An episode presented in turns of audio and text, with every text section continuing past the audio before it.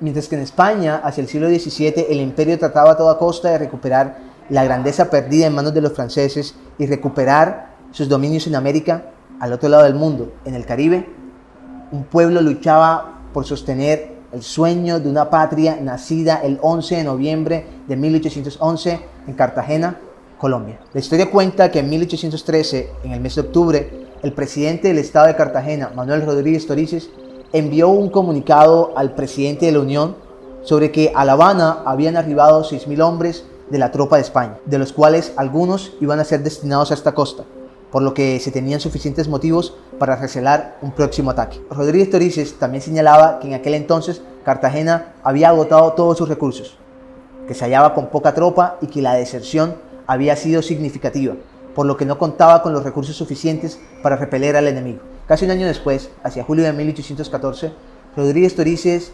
angustiado, envía un nuevo mensaje de alerta que para entonces tampoco fue escuchado.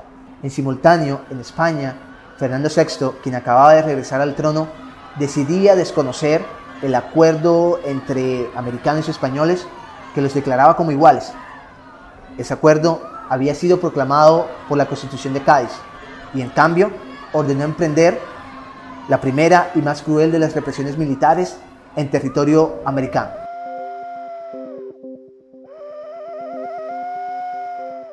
Para entender con lujo de detalles los acontecimientos relacionados con el sitio de Pablo Morillo y la batalla de San Juan, como dos de los acontecimientos más importantes de la historia libertaria de Cartagena, hoy nos acompañan dos invitados con los que seguro alcanzaremos a responder todas nuestras inquietudes. Ellos son Adinet Vargas y Rafael Buendía.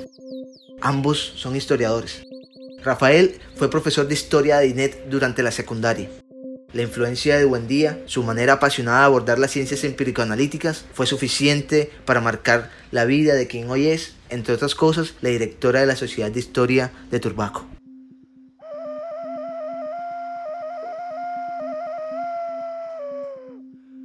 Adinet, primero que nada, muchas gracias por unírtenos para conversar sobre este tema tan apasionante. Para empezar, de verdad que nos gustaría que, bueno, con tus conocimientos, con todo lo que tú sabes, nos ayudarás a contextualizar de alguna forma cómo se desarrolla el sitio de Pablo Morillo en Cartagena y que quizás pudiese señalar algunos hechos previos a la caída de la ciudad. Eso nos encantaría. Sin lugar a dudas, para poder entender el contexto previo al sitio de 1815, debemos trasladar nuestra mirada al año de 1811 Cartagena tuvo un papel protagónico, demostró su carácter radical en la lucha por su libertad. Un 11 de noviembre de ese año declaró su independencia total y eso con la amplia participación de diferentes sectores y facciones. Habían algunos que defendían seguir conservando la autonomía, pero con fidelidad al rey. Ellos eran conocidos como los regentistas. Pero por otro lado, habían bandos que sí querían independencia total, conocidos como los autonomistas o radicales. Dentro de este contexto también estaban los sectores populares, los sectores artesanales, bajo liderazgo de los lanceros de Hexemaní. La unión de estos tres sectores permitió la declaratoria de independencia un 11 de noviembre. Sin embargo, Cartagena al año siguiente estableció su constitución y emprendió una ardua labor que fue reestructurar su política, su economía en aras de formar su primera república. Sin embargo, en 1814 representa un año de trascendencia, puesto que retoma el poder Fernando VII un año antes y a partir de allí se piensa en reconquistar las antiguas colonias americanas. Y por supuesto, aquellas radicales como Cartagena pagarían las consecuencias. Para poder comprender los hechos previos al sitio de 1815, es importante mirar que Cartagena, luego de su independencia, intentaba reestructurarse a nivel político, a nivel económico. En ella había emprendido en ese proceso la elección de sus representantes, teniendo en cuenta que había conformado su constitución en 1812. Sin embargo, para los cartageneros y cartageneras no fue una sorpresa el asedio, puesto que Manuel Rodríguez Torices desde años antes sabía y había admitido que con la retoma del poder de Fernando VII se iba a emprender un largo camino para pacificar o recuperar esas colonias. Pero, ¿y quién fue este personaje al que apodaron el pacificador? ¿Y qué papel desempeñó durante el sitio de Cartagena? Dentro del sitio de 1815, Fernando VII, previo a la expedición, designó esta labor a un militar conocido como Pablo Morillo, quien se convirtió en el jefe de la expedición pacificadora, cuyo objetivo era recuperar y reconquistar las antiguas colonias americanas. Él zarpó de Cádiz un 17 de septiembre, acompañado de 60 embarcaciones y más de 10.000 hombres, los cuales habían trazado una ruta que implicaba llegar a Venezuela, llegar a Santa Marta, Cartagena y adentrarse al interior de lo que era el territorio. Por eso el papel de Pablo Morillo es clave, puesto que reconquistada Cartagena, él inició lo que se conoció como el régimen del terror o la represión, porque a partir de allí, del ingreso a Cartagena en diciembre de 1815, se empezó el proceso de judicialización e investigación a todas las personas que habían tenido una participación en la independencia y en la república. Pablo Morillo va a emprender un proceso que va a implicar tres acciones claves a través de su Consejo de Guerra va a generar primero la investigación y judicialización de aquellos líderes que van a ser juzgados por alta traición. Por otro lado teníamos la confiscación de bienes a estos líderes y sus familias y por otro lado estaba el exilio. Entonces Pablo Morillo va a ser clave puesto que él es el que va a emprender estos primeros años de asedio y de reconquista y luego cuando ya se logre adentrar en todo el territorio él va a partir nuevamente hacia España. Pero digamos que a él Fernando VII le encomendó esta labor y pues con ello empezó esta reconquista, como mencioné, que generó un régimen muy fuerte de represión al interior de la provincia y de todo el territorio colombiano. Luego de arrasar a la resistencia tanto por tierra como por agua en las poblaciones vecinas a Cartagena, las tropas de Morillo iniciaron formalmente el bloqueo a la ciudad el 22 de agosto de 1815. Por favor, cuéntanos qué memorias se registran sobre todas esas defensas que plantaron las poblaciones vecinas de Cartagena como Boca Chica, Tierra Bomba, Pasacaballos, Turbana, entre otros. ¿Qué participación tuvo la población isleña en la defensa de nuestra ciudad? Durante el sitio de 1815, Cartagena solamente contaba para su defensa con una guarnición de 2.600 veteranos, apoyados por 360 cañones de diversos calibres y una pequeña flotilla compuesta por una corbeta, siete balandros y goletas. Realmente la gran defensa de Cartagena estuvieron en esas murallas que construyeron los mismos españoles. Esa misma obra de ingeniería se convirtió en inexpugnable y eso fue lo que en cierta medida soportó a Cartagena durante más de 106 días.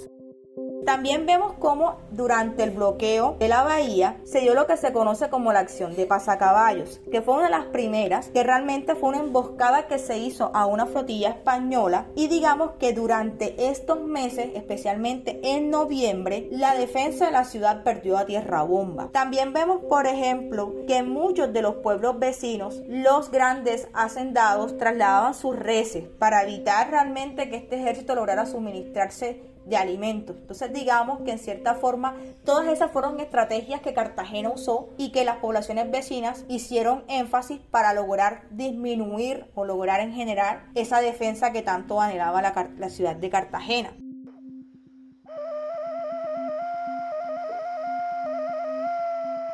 El sitio en 1815 implicó un bloqueo por tierra y por mar por las diferentes poblaciones vecinas a Cartagena. Por eso, la participación de los territorios insulares y los territorios al interior de la provincia nos permite comprender cómo esta estrategia de bloqueo se orientó especialmente en evitar que los puntos donde podía la bahía abastecerse tuvieran un contacto alguno. Inicialmente eh, se movilizó las tropas por tierra y mar y luego al interior de la bahía. Es allí que se habla, por ejemplo, de la participación decisiva de Boca Chica en la defensa de Cartagena. Hoy se habla de la muerte de más de 300 bocachiqueros que defendieron su ciudad ante el asedio español. También podemos evidenciar lugares vecinos como Turbaco, donde su privilegiada vista y ubicación geográfica convirtieron lo que hoy se conoce como el territorio cercano a Matute, conocido anteriormente como la hacienda Torrecillas, se convirtiera en el cuartel general de operaciones del ejército expedicionario. Por eso Cartagena, aunque no contó con el respaldo del interior de la Nueva Granada, de las provincias de la Nueva Granada, tuvo la posibilidad de defenderse y resistir durante aproximadamente tres meses. Uno de los puntos también clave es entender que los alrededores, las diferentes provincias, buscaron defender a Cartagena. Las primeras arremetidas se dieron en territorios como Malambo y Santa Catalina, luego en Turbaco, en Pasacaballos, en Turbana, en Ternera y en Santa Rosa, porque estos sitios fueron bloqueados para evitar el ingreso de víveres por esa ruta. Y luego, cuando ya se bloquea de forma terrestre Cartagena, las naves del ejército fueron enviadas a Boca Chica, a los fuertes que allí estaban ubicados, a Boca Grande, a la Boquilla y a la Ciénaga de Tesca. Entonces miramos cómo este proceso de sitio generó un asedio realmente en todo, en todos los alrededores de la provincia y que cada uno de ellos buscó la manera de defender. Por eso es importante destacar que cuando hablamos de estos procesos no podemos desconectarnos de Cartagena solamente como el circuito amurallado, sino comprender cómo cada una de estas islas, cada uno de estos territorios al interior puso su cuota durante el asedio de Cartagena y trataron, por ejemplo, de generar el suministro de víveres y muchos de ellos fueron procesados por el ejército español. Y también, ¿quiénes fueron los actores en medio de todos estos sucesos? ¿Acaso fueron los indígenas partidarios de la defensa de Cartagena? ¿Fueron negros, pardos y esclavos también partícipes? ¿Estuvieron inmersos en la defensa de la heroica o de poblaciones vecinas las mujeres? Eso es algo que nos interesa muchísimo. Así que queremos escuchar a Dinet y ver qué tiene para decirnos.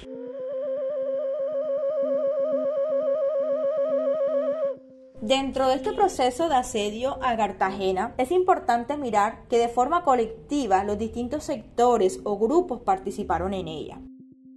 Hay un punto destacado y es que los grupos indígenas, en el caso de Santa Marta, que respaldaron, digamos, la toma por parte de Pablo Morillo, al interior de la provincia hubo otros procesos donde se evidenció la defensa por parte de los afrodescendientes, negros, pardos y especialmente también el papel de las mujeres.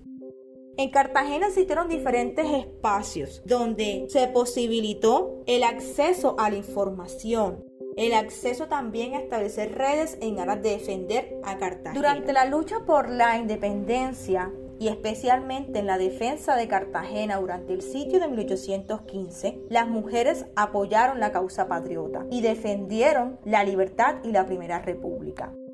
Las mujeres tuvieron diferentes roles. Algunas fueron consideradas espías, puesto que llevaban información sobre los avances del ejército sitiador. Otras financiaron la compra y venta de armas y pertrechos. Otras también brindaron primeros auxilios u hospedajes en sus viviendas para aquellos soldados que estaban heridos. O algunas se enfrentaron a las tropas realistas. Durante el sitio en 1815, y se conoce gracias a una proclama denominada La Colombiana, que las mujeres eran el pilar fundamental para que las familias defendieran esta causa patriota. También sufrieron los estragos del hambre, la escasez y las enfermedades. También fueron perseguidas, al igual que los hombres, por las tropas realistas. Algunas de ellas lograron emigrar de la ciudad en los primeros días de diciembre. Otras fueron tomadas prisioneras y otras fueron fusiladas. Tal es el caso de Eugenia Rázola, que fue capturada en el vecino municipio de Turbaco, donde sin ningún juicio fue considerada espía. También encontramos aquí mujeres en Monpós como María Ignacia Vázquez, María Josefa Fernández de Silguero. También encontramos a Petronila Germán Ribón de Jiménez, quien entregó sus joyas para financiar la compra de armamento. También encontramos el caso de Encarnación Larios. Aquí también tenemos los nombres de Rita y Juana Amador, Josefa Pombo, Salvador Alao, María Ignacia Vázquez, Vicenta de Narváez, Todas estas mujeres de una forma u otra defendieron la Primera República y la apostaron a la defensa de la ciudad. por favor, ayúdanos a entender algo que creo que marca o enmarca el significado épico, casi como una epopeya, en el cual se encasilla a Cartagena. Y es frente al bloqueo total, frente al hambre, frente al poderío, frente a todos esos elementos que están allí conjugándose para que el territorio cartagenero sea despojado de su libertad. ¿Por qué no se entregaban los cartageneros y acababan una vez con esa pesadilla? ¿Por qué mantenerse firme hasta la última de las consecuencias? Los cartageneros y cartageneras le apostaron a la defensa de un proyecto republicano y contar con las murallas como defensa y contar con ese esfuerzo de las diferentes poblaciones vecinas lo llevó a no rendirse.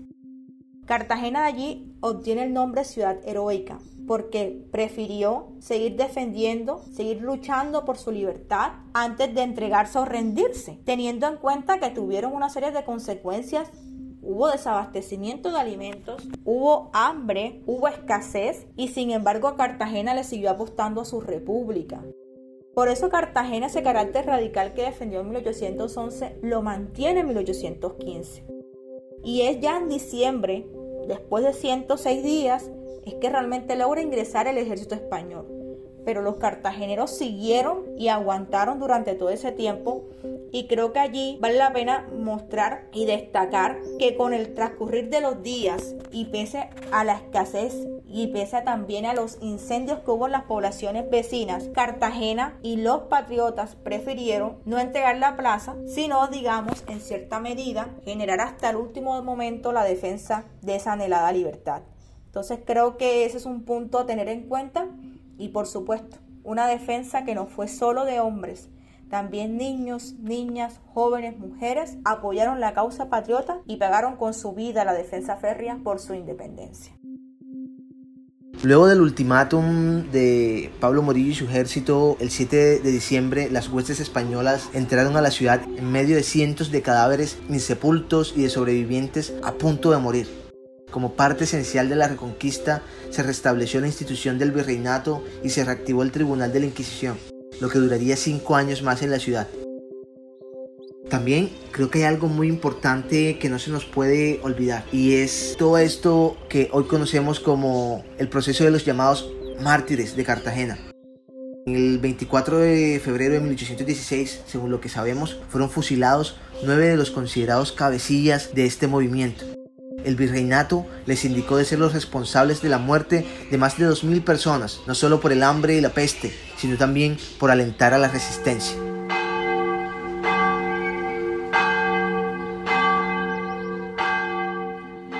Ahora bien, aunque hemos abordado, creo yo que en plenitud todo lo relacionado con Pablo Morillo y su sitio a la ciudad de Cartagena, hay algo que no podemos soslayar en esta oportunidad y de hecho es uno de los elementos claves por los cuales nos hemos dedicado a intentar comprender todas aquellas situaciones que están alrededor de la historia libertaria de Cartagena.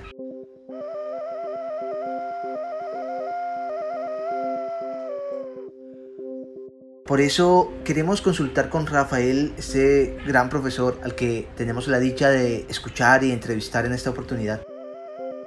Queremos escuchar de él cómo entiende aquello relacionado con el ejército que comandaba Simón Bolívar en la batalla de Boyacá el 7 de agosto de 1819. Sabemos que aunque esto significó una ventaja representativa para los independentistas en términos de la toma de Santa Fe y la expulsión del virrey de la capital, en términos de independencia política y militar, aún estaba esto entredicho en otras regiones. Cartagena estaba entre ellas. En 1820 se iniciaron múltiples campañas militares dedicadas a la expulsión del ejército realista de la Nueva Granada. Pero gracias a qué estrategia los republicanos pudieron asegurar varias poblaciones del Caribe como Tenerife, Monpós, Ciénaga y Santa Marta, pavimentando así su camino hacia Cartagena? Bueno, se estaba viviendo un periodo de guerra, periodo de guerra.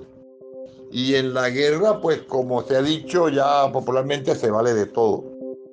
Y una de las estrategias de los dirigentes eh, criollos de la dirigencia granadina fue aglutinar al mayor número de esclavos posible, de mestizos y hasta de indígenas.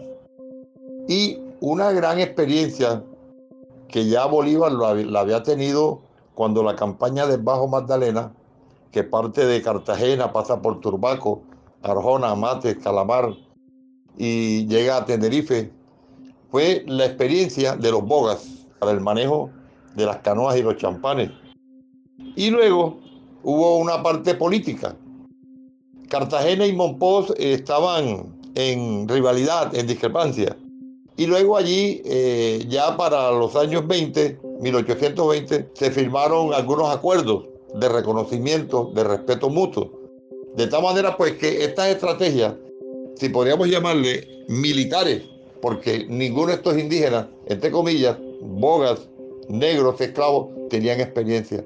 Simplemente podían manejar un machete, un garrote, una lanza, porque no tenían experiencia en, en armamento. Y luego ratificó pues los convenios y los acuerdos entre Monpós y Cartagena. También sabemos que el 14 de julio de 1820 se presentó un nuevo bloqueo por el general Mariano Montilla del Ejército Libertador.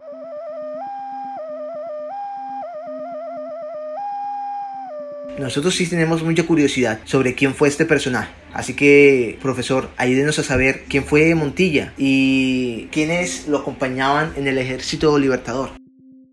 Mariano Montilla era un oficial venezolano que hacía parte del comando, del alto comando militar del Ejército Patriota, que comandaba, por supuesto, Simón Bolívar. Montilla, pues, participó como militar al lado de, de Simón Bolívar y de otros importantes en ese alto comando, como Hermógenes Maza, como Antonio José de Sucre, José María Córdoba, Anzuategui y otros. Mariano Montilla tuvo hasta cierta forma eh, vínculos con Turbaco porque eh, tuvo una hacienda muy productiva, muy extensa, la hacienda de San Antonio de Aguaviva. Allí vivió Montilla un tiempo y allí recogió Montilla, hospedó a Bolívar cuando Bolívar había renunciado a la presidencia en 1830 y allí lo, hospedó por un tiempo y luego lo trajo hasta acá, hasta el casco urbano del municipio. Es justo en esa parte de la historia donde también aparece en la escena el almirante Padilla. Algunos dicen que se llamaba José Prudencio Padilla, aunque tengo entendido, profesor, usted me corregirá, que esto no está del todo confirmado. Sin embargo, ¿quién era el, capitán de navío del ejército de la costa? quién era Padilla o José Prudencio Padilla y qué papel desempeñó en la historia libertaria de Cartagena. José Prudencio Padilla, un mulato, mulato, nacido en Riohacha, un experto militar naval, de estirpe popular. Había participado en la batalla naval de, del lago de Maracaibo y posteriormente en la batalla naval de la bahía de Cartagena, donde salió victorioso. Y entre otras cosas, eh, Padilla fue fusilado en Bogotá porque se le acusó de haber participado en el atentado a Bolívar en la famosa Noche Septembrina de 1825. En mayo de 1821, Mariano Montillo comisiona a José Padilla a liberar a Cartagena. Eduardo Lemaitre cuenta que Padilla penetró por el estero de Pasacaballos a la bahía. Pero, ¿y quiénes lo acompañaban? ¿Con qué armamento contaban? ¿Acaso logró Padilla apoderarse de varios puntos de la bahía y cómo se gestó el nuevo bloqueo a la ciudad? Bueno, en los finales de 1821 se rompieron esas hostilidades, pues había un bloqueo, un sitio. La ciudad de Cartagena estaba sitiada por Montilla, por órdenes de, de Bolívar. La experiencia de Padilla en el manejo de naves fluviales le dio esta gran ventaja y llevó a cabo un plan a través del canal del dique con una flotilla de 43 embarcaciones menores, penetró por el canal del dique llegando a, la bahía y prácticamente sitió por, por, agua, por la bahía, a Cartagena, porque Montilla la tenía sitiada por tierra. Y luego allí, en ese encuentro, en ese desarrollo, las fuerzas de Padilla y Montilla se unieron y le dan el zarpazo final al ejército español. Un 24 de junio de 1821, lo que se conoce como la noche de San Juan. El 24 de junio, en la memorable noche de San Juan, Padilla salta a la flota realista guarecida en la Bahía de las Ánimas, cerca del actual Muelle de los Pegasos. ¿Cuál era la intención de Padilla al tomarse la fiesta de San Juan para llevar a cabo un ataque sorpresa? Cuéntenos con detalle, profe, qué fue lo que sucedió exactamente en esa fecha tan especial para los cartageneros. En el santoral católico aparece la fecha del 24 de junio como la fecha de San Juan, y por coincidencia, algunos alegan de que el ejército, un, un sector, un comando, eran seguidores de San Juan y que se encontraban en un proceso de oración y fueron sorprendidos. Pero lo cierto es que esta, esta fecha es importantísima en la historia nacional. El 24 de junio de 1821, porque es el zarpazo final es la estocada final que le da el ejército patriota al ejército realista, al ejército español. Entonces el 24 de junio, noche de San Juan de 1821, no se lo ha tenido en cuenta en la historia nacional, en la historia oficial, que fue tan importante o más que la misma batalla del Pantano de Vargas o del puente de Boyacá. Pero mis amigos, es el centralismo que hasta en la historia oficial, lo mismo que el 20 de julio. Hay fechas tan importantes como la del 11 de noviembre o la del 6 de agosto en Monpós. Sin embargo, pues oficialmente es la más importante la del 20 de julio. Pero esta, la del 24 de junio o Noche de San Juan, es tan importante porque fue el zarpazo final. Hacia el 24 de junio se dio la victoria de las tropas de Montilla y Padilla. A las dos semanas, el 6 de julio, los castillos de Boca Chica también se rindieron a Padilla. Fue Padilla quien navalmente culminó la tarea de independizar a Colombia. ¿Qué efectos trajo consigo esta victoria? Y a nivel de la Nueva Granada, prácticamente fue el último enfrentamiento bélico entre realistas y patriotas. Pero esta victoria significó mucho. ¿Qué trajo para sí? Trajo consigo la firma de la rendición por parte del ejército realista. Óigase bien, esta firma de este acta de rendición del ejército realista se llevó a cabo en territorio turbaquero.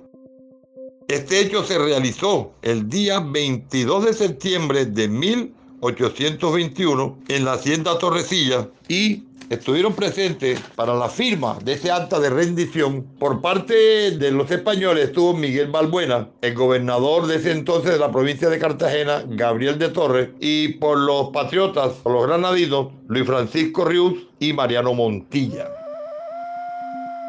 Esto se realizó en Turbaco.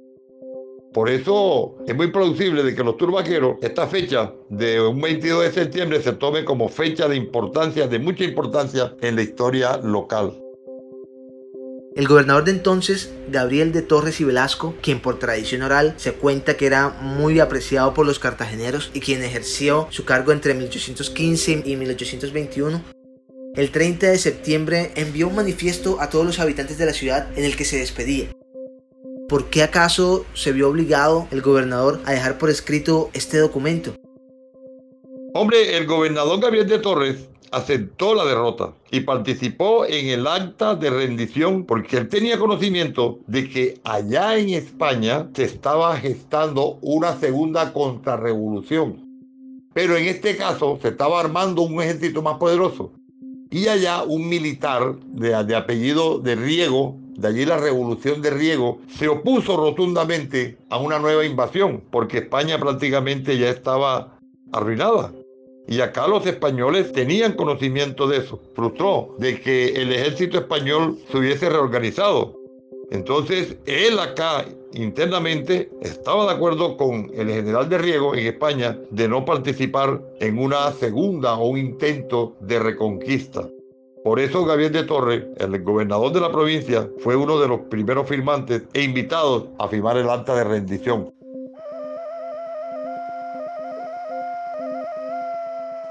Cuéntenos también acerca de los hechos ocurridos el 22 de septiembre de 1820 y qué relación tiene con la liberación definitiva del Caribe colombiano frente al yugo español.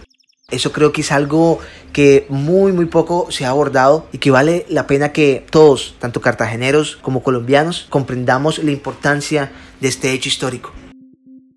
Hombre, de los hechos ocurridos el 22 de septiembre tienen, tienen mucho que ver prácticamente con la liberación definitiva la liberación definitiva del, del, del, Caribe colombiano, en lo que tiene que ver con la historia oficial, con la historia nacional, de que estos hechos tienen mucha importancia. Bueno, primero las batallas que se dieron en la bahía de Cartagena y algunas repliegas que se dieron en los alrededores, en la parte continental.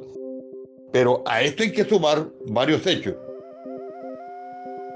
Primero el bloqueo que hace Bolívar con Montilla a Cartagena, el bloqueo por tierra. Y luego en la derrota que le propina eh, Padilla con su flota, embarcaciones muy sutiles, muy sencillas, y derrotan al ejército que estaba acantonado en Barahona, donde hoy funciona el centro de convenciones.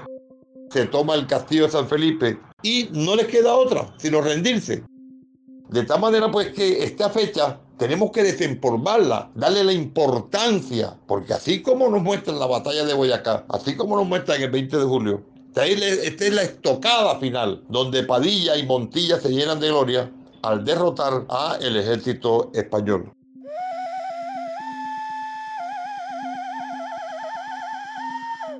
Invasiones, sitios, periodos de colonización. Nada ha bastado para derruir por completo esta ciudad de héroes y epopeyas fantásticas. El legado de muerte no prevaleció. Aún en medio de sus peores crisis, Cartagena, la heroica, supo levantarse. Hoy, 210 años después, continúa de pie. Sigan con nosotros. Esto es Cuatro Palabras, otra forma de narrar.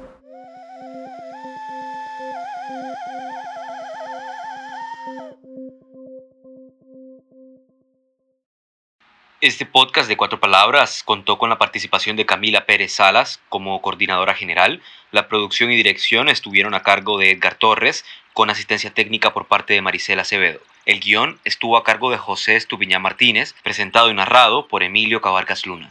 Los entrevistados fueron Adinet Vargas y Rafael Buendía. Agradecimientos especiales a la botega de Fitz Co por servirnos de gran ayuda y prestarnos sus instalaciones para la grabación de este programa. La música original estuvo a cargo de Eddie Stoff.